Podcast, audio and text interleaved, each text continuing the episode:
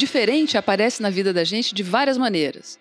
Por exemplo, você sabe como lidar com uma pessoa que tem inteligência acima da média? Esse é o canal Software Mental. Meu nome é Ana Paula Simões e hoje o tema é superdotação com Paulo André Norberto.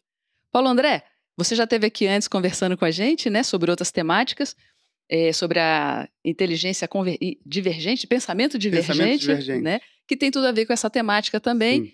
E a gente está chamando aqui você para essa conversa porque você é um dos fundadores da Elevens, que é uma, uma instituição dedicada ao superdotado.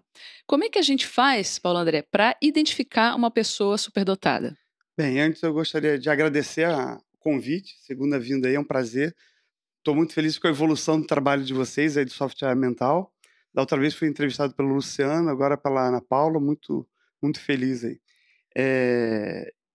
E grato por vir falar sobre o meu assunto predileto, né? A questão da, da superdotação, né? Então, Bacana. Então, assim, essa questão da identificação realmente é o primeiro passo, né? uhum. né? Uma coisa que é um, eu considero um, um absurdo no, do nosso terceiro mundo, né? Os cursos de psicologia e de pedagogia no Brasil, na América Latina, em países pobres, não se fala praticamente desse tema, uhum. né? Então, você vai nos Estados Unidos, países de primeiro mundo, países de, com a economia super desenvolvida, você tem centenas ou milhares de doutores, pessoas especializadas em educação dos superdotados. Quer dizer, tem um baita desperdício de é. talento acontecendo. Hoje você vai num curso, um, conversa com um coordenador de curso de pedagogia, um coordenador de curso de psicologia, eles vão te dar uma desculpa, vão sair de lado e não sabem, não, não se estuda isso no Brasil, né? Uhum. Então esse é um tema dentro da área de educação especial, uhum. né? Então a educação especial trata dos extremos, né? Do, das pessoas com, que carecem de algum tratamento especial. Uhum. Então, a criança com autismo, né? A criança com síndrome de Down, né? A criança e o adulto também, né? A uhum. pessoa uhum. fica adulta continua é, com seus, as suas características. E no espectro, vamos dizer assim, do outro ponto, assim, que é, a princípio a sociedade acha positivo, geralmente em países celebra, né? Não só celebra, acha assim, não, deixa ele deixa correr solto que ele vai se dar bem na vida. A criança superdotado, o adulto superdotado é mais inteligente, deixa para lá. Então existe muito essa, esse mito, né? uhum. né? Então não existe uma, um tratamento adequado para resolver o que ponto, principalmente? Ajudar essa personalidade, esse cidadão, a desenvolver todo o seu potencial. Então vamos para o primeiro passo. Como é que eu faço para saber que uma criança, uma pessoa é superdotada? A, a, existem algumas, algumas dentro do, do pessoal do estu, dos, dos estudiosos, né, dos teóricos, existem algumas maneiras de você identificar, né? uhum. né? Então tem uma maneira bem simples, que é você chegar numa sala de aula, né? E pergunta, isso eu fiz semana passada lá no colégio. Uhum. Sou professor de matemática do quinto ano. Uhum. E aí eu perguntei assim, vem cá, aqui na turma, quem é o melhor aluno de matemática? Aí todo mundo, é ele. Então, isso é uma maneira simples, né? não muito técnica, mas que funciona, né? uhum. né? Então você chega num grupo de garotos e pergunta quem, é, quem que joga mais futebol? Vão apontar igual, né? Interessante, você está falando de superdotações em, em talentos diferenciados, sim, né? Não só o raciocínio sim, matemático, sim. mas outros tipos também. E qual é a maneira mais técnica disso acontecer, essa identificação acontecer, Paulo? Tá, a maneira técnica, né? Você tem alguns modelos. Tem um modelo que eu gosto muito de psicométrica de analisar a pessoa, que é a questão de você analisar o, a questão do acadêmico, existe o superdotado acadêmico uhum. e o superdotado criativo. Uhum. E nunca o superdotado é 100% acadêmico ou 100% criativo. Então, é legal deixar claro a diferença. Então, a gente consegue deixar clara a diferença entre acadêmico e criativo, é o produtivo criativo, dando. Eu gosto muito de dar um exemplo do futebol, uhum. que geralmente, quando a gente fala acadêmico, acho que é no estudo. Não é isso. Então, por exemplo, um menino de 10 anos de idade que domine os fundamentos do futebol, que é pegar a bola, matar no peito, cabeçada, chute com, com a parte de dentro do pé, várias uhum. maneiras, né? Vários fundamentos do futebol. Mas o menino tem 10 anos de idade, mas ele faz como um, um adulto de 18. Certo. Então, esse, nesse caso, ele é acadêmico. Uhum. Então, é um superdotado acadêmico. É uma criança, 10 anos, e ele já domina aqueles fundamentos, uhum. né? Agora, o que, que, seria um superdotado criativo no futebol? Uhum. Né? Porque são, o futebol é um exemplo bem legal para deixar claro. É o, é o rapaz, o, o jogador de futebol, hoje tem o, já tem o futebol feminino já bem desenvolvido no mundo inteiro, mas assim, pessoa, o cara que cria um drible. Então, por exemplo, um, um bem conhecido, Garrincha. Uhum. Então, o Garrincha era um superdotado criativo, né? Sei. Então, ele criava. Daqui a pouco tá todo mundo imitando o drible dele, Uhum. né? Então, é, Ronaldinho Gaúcho, Ronaldo, essa turma, eles se destacam pelo processo da criatividade. Né? Não só lá na infância, mas seguindo na vida adulta também com essa Sim, mesma característica. Claro que tem sobes, e- sobes e desces na, durante a, a vida, né? A questão da Uhum. produtividade, mas a, é isso, a pessoa pode ser identificada desde cedo. né? Uhum. Tá certo. É, uma- outras maneiras de identificar, por exemplo, às vezes eu estou conversando com pessoas jovens ou até crianças que conseguem dialogar muito bem com pessoas de muito mais velhas do que elas. Essa também é uma forma de identificar? É, existem várias características do, do superdotado. O, existe, nesse caso aí, uma criança que já tem um nível de maturidade maior e ela não gosta, não tem paciência para conversar com os pares da mesma idade. Uhum. Então ele se sente mais à vontade conversando com adultos. Né? Então, Uhum. pelo processo cognitivo dela, já está mais avançado. Não necessariamente o processo de maturidade emocional. Né? É possível uma pessoa adulta descobrir que é superdotada só na, na, na adultidade? Tem. E, e tem como também um colega, por exemplo, de trabalho, perceber e falar: nossa, essa pessoa é superdotada, essa mulher. então Existem muitas pesquisas nessa área do superdotado. Como é que, fun- como é, que é o superdotado adulto Uhum. e os problemas por essa pessoa não ter tido essa identificação, ou principalmente é esse autoconhecimento Uhum. dele ser diferente. E a pessoa, muitos deles entram em depressão, ficam uma vida improdutiva. né? Uhum. Então, é, essa questão de você saber que você é singular, que você gosta de alguns assuntos que a maioria não gosta, ou que você deveria se, se, se dedicar mais, e ou às vezes a família, a sociedade, a cultura não deixou ele se- não se desenvolver, isso ger- geralmente cria um adulto frustrado, em depressão, desviado, né? Uhum. Então, essa área da superdotação com adulto é, é muito interessante. Infelizmente, por não se trabalhar desde cedo, ou a pessoa não ter essa autoconfiança desde cedo, Hum. ela deixa se, se, se desviar, né? Então a gente pode já eh, passar para uma outra abordagem nossa, que é como é que a gente faz para identificar, e, eh, não, não identificar, mas tratar um superdotado, né? Que também é uma espécie Sim. de tratamento, né? Uma, é uma forma, é uma abordagem diferenciada, né? Tanto na criança quanto no adulto. Como é que se faz isso?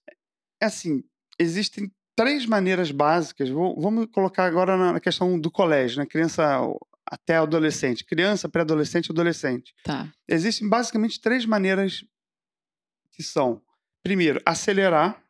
Você pode mudar ela de série. A criança está no quinto ano. Se for verificado que ela domina o conteúdo ali do quinto ano, tem que se fazer uma análise de maturidade emocional, porque dependendo da série, um ano faz uma diferença danada, né? Ali naquela, naquela idade. Então, se faz muito isso. Analisa a parte de conteúdo. E se ela tiver maturidade para acelerar um ano, ou até dois anos, é o máximo que se acelera, é, tem esse, esse, esse processo. Essa é uma, uma primeira maneira é aceleração. Aceleração. A segunda é segregamento. Né? Uhum. O que que é o segregamento? É você colocar a criança que é superdotada, por exemplo, em futebol, com, a- com crianças da mesma idade também superdotadas em futebol, no Uhum. esporte ou na música, né? Então ela, ela vai avançar muito pela sinergia dos amiguinhos ali, Uhum. pela vai avançar muito. Ela, né? Então, por exemplo, uma prova, um vestibular, um concurso, quando a criança, lá no Rio de Janeiro, eu lembro quando eu era do quinto ano, tinha prova para entrar no sexto ano do colégio militar. Uhum. Isso é um tipo de segregação. Uhum. A criança faz uma prova, um vestibulinho, né? É um tipo. Outro tem aquelas peneiras dos grandes times de futebol, né? Uhum. Então, assim, 10 mil meninos para entrar na, na equipe lá com 20 selecionados. Isso é um tipo de segregação. Uhum. Então, é você colocar junto com seus pares, né? Daquele mesmo tipo de inteligência. Você falou de dois. a- é a Aceleração, Aceleração, segregação, e tem o enriquecimento. Uhum. O que, que é o enriquecimento? A criança, geralmente se fala enriquecimento escolar, né? Ela está na escola normal e no contraturno ela avança, desenvolve naquele tema que ela gosta, Uhum. né? Então aí seria o enriquecimento escolar. Dá- Pode falar. Não, continua, desculpa. Não, não, é que depois do enriquecimento tem nível 1, nível 2, nível 3, que é muito legal. Como é que é, é esses níveis? Como é que funciona o enriquecimento escolar? Ah, os níveis de enriquecimento do, é um método de trabalho do Renzulli. Quem fez, quem propôs é pesquisador chamado Joseph Renzulli, uhum. americano. Uhum. Então, no primeiro momento, você faz a identificação da criança, né? uhum. né? Então, pô, realmente, essa criança tem uma alta capacidade, alta criatividade, ela se dedica à tarefa, né? Então, ela tem uma, uma vontade, entra de cabeça no que ela gosta. Então, identificou a criança, o que, que se faz? No nível 1, você expõe ela a vários, níveis, a vários tipos de atividade diferentes. Então, por exemplo, você leva no escritório de arquitetura, traz aqui na Atena para ela conhecer um processo de comunicação, leva num processo ali na Câmara de Vereadores para ver como funciona a, o, a liderança, a questão da a, a atividade de interpessoal, né? Uhum. Então, expõe a criança, leva no museu, leva no Parque das Aves e tudo. Então, você expõe ela a vários tipos de atividade, isso é demorado, tem que ter uma dedicação, né? Uhum. Então, a criança vai ter um momento que ela fala, poxa, gostei de, do trabalho que vocês fazem lá na Atena, lá da Ana Paula com o Luciano, com o Nelo, que legal, ah, legal. Então, provavelmente, existe uma possibilidade de dessa criança ser um superdotado interpessoal. Um, uhum. Possivelmente vai ser um líder, um comunicador, um professor, um empresário. E aí, no nível 2, quando a criança, depois dela ser exposta a várias áreas de conhecimento, ela escolhe um, e aí você, no nível 2, você traria ela para cá. Todas as gravações aqui do, de vocês, do software mental, ela viria trabalhar como voluntária e estagiária com autorização dos pais e tudo. Ela ia ver vocês acertando a câmera, o som, tudo, a abordagem, as conversas antes. Então, ela ia estar com mentores, vocês seriam os mentores dela, da, da criança, e, e ela ia entrar no aprendizado. Em paralelo, o mentor tem que fazer um trabalho de um clipe, né? Orienta é, é, vídeo, canais no YouTube que tem a ver com comunicação, é, orienta leitura, orienta filmes, enfim, conversa, ela vai em outros ambientes também. Ela vai viver aquela vai experiência. Viver. Um detalhe do nível 2, que é um, é, um, é, é um problema, né? Que é o seguinte: sempre no nível 2, você tem que ter um mentor de altíssimo nível. Uhum. Quando é área de estudo, tem que ter um cara com mestrado e doutorado. Porque se a criança realmente for superdotada de um nível muito alto, ela pode engolir o professor e aí cria um, um, não fica legal, porque o professor vai uhum. querer, geralmente vai enganar a criança, é, acontece muito isso. Ou a criança isso, né? desmotiva né? porque tá vendo que não tá, não tá é, saindo é, ali o que ela precisa. não, vai, não vai rolar. Então você tem que ter sempre no nível 2 um especialista de verdade. Que né? seja top. Que esteja sempre colocando essa criança em na, desafio. Em desafio é, fora da, da zona de conforto. E né? o nível 3? E o nível 3, a criança já teve um aprendizado, é como se fosse uma graduação, uhum. e é, o nível 3 seria o TCC, a tese dela. Então, seria a parte da inovação. Ela vai gerar um produto, uma inovação útil para a sociedade, dentro daquela área de conhecimento. Uhum. Então, aqui nesse exemplo que eu dei, ela pode criar um, um projeto na escola dela, um projeto na cidade, ela faz entrevista com outras crianças. Uhum. Um exemplo, né?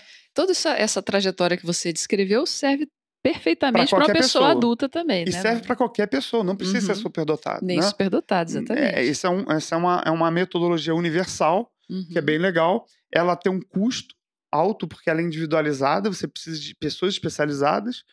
E, mas é isso, né? Uhum. É um desafio lidar com pessoas que têm essa inteligência acima da média, ou essa dedicação, essa superdotação, né?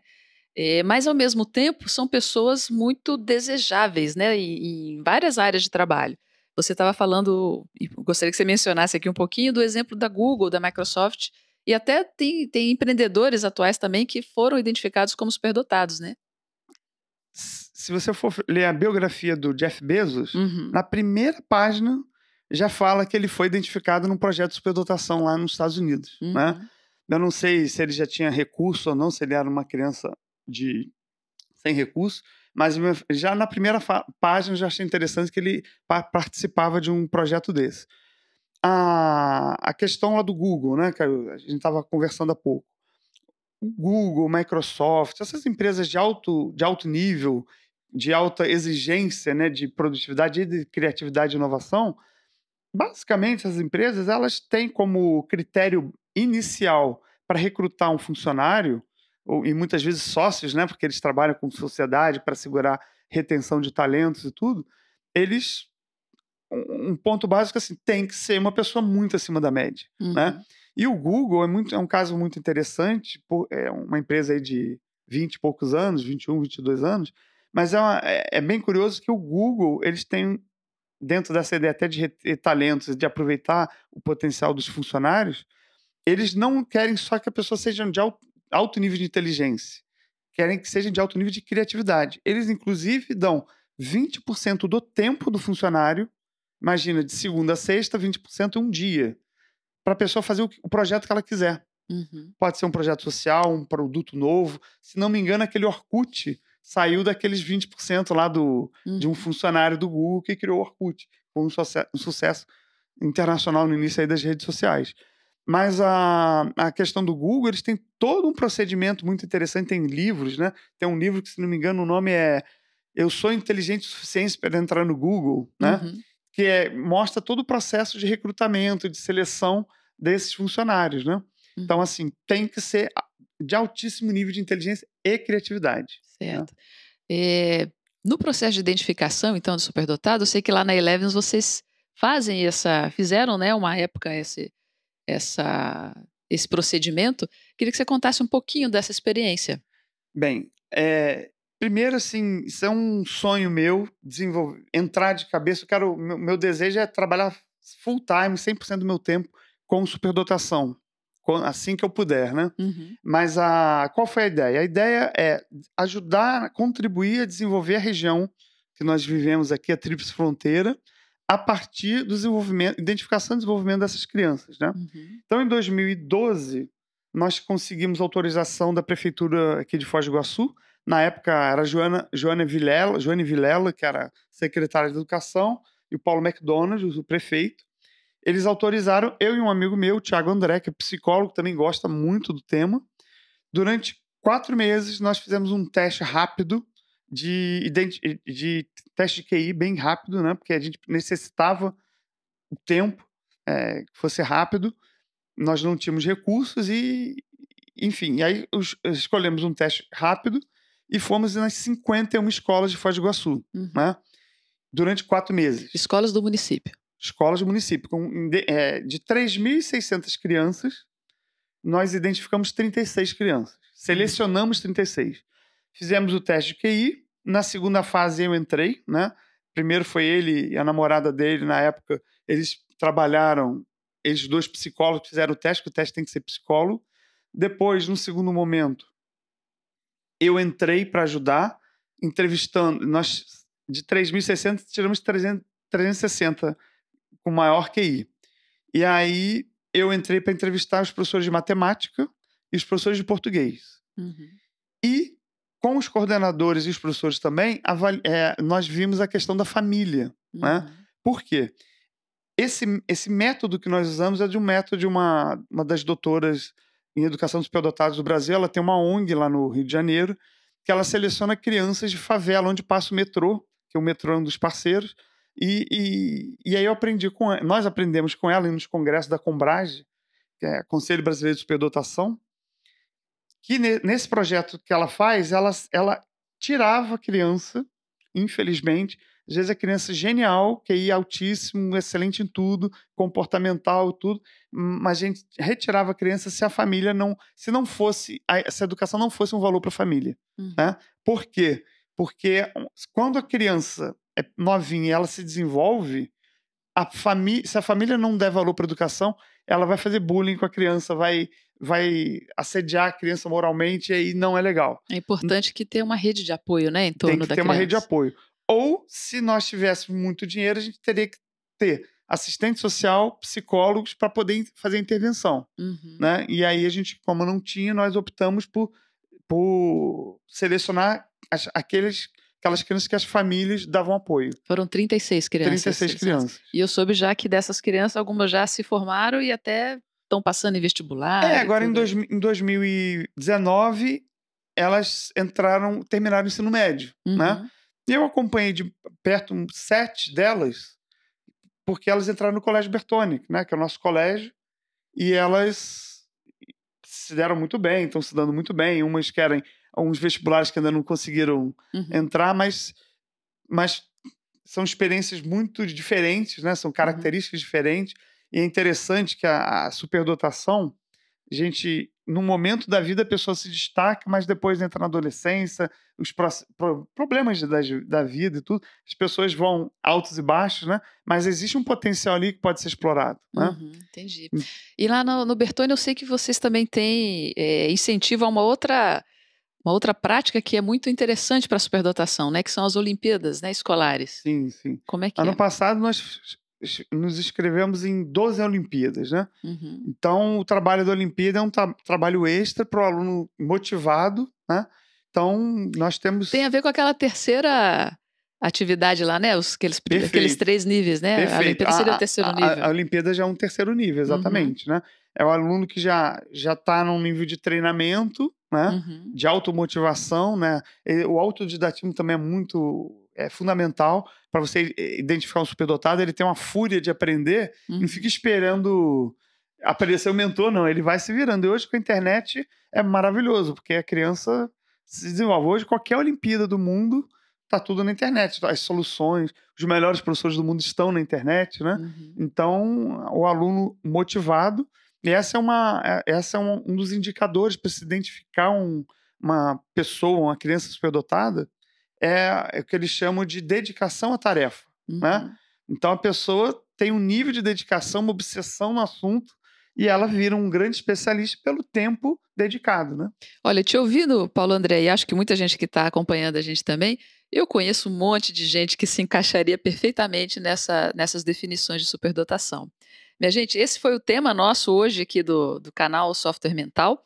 A gente trata desses assuntos porque o nosso propósito é que a gente atualize o tempo inteiro a nossa capacidade de pensar e agir no mundo. Atualize o nosso próprio software mental. É importante a gente saber esse tipo de assunto para a gente estar tá ligado, estar tá pensando coisas diferentes, um pouco fora do padrão do nosso dia a dia, para a gente poder cada vez mais aproveitar as oportunidades que aparecem é, no nosso contexto e que a gente possa, quem sabe, né, criar outros Jeff Bezos e muito mais aqui nesse nosso país que a gente precisa, né, não, Paulo? O mundo inteiro, né? Todo mundo está precisando, Exatamente. né? Exatamente. Obrigada pela sua presença. Obrigado, Ana. Volte sempre. Estamos aí. e estamos aí para mais episódios. Toda semana a gente está aí com novidades para vocês, tá certo? Um abraço e até a próxima.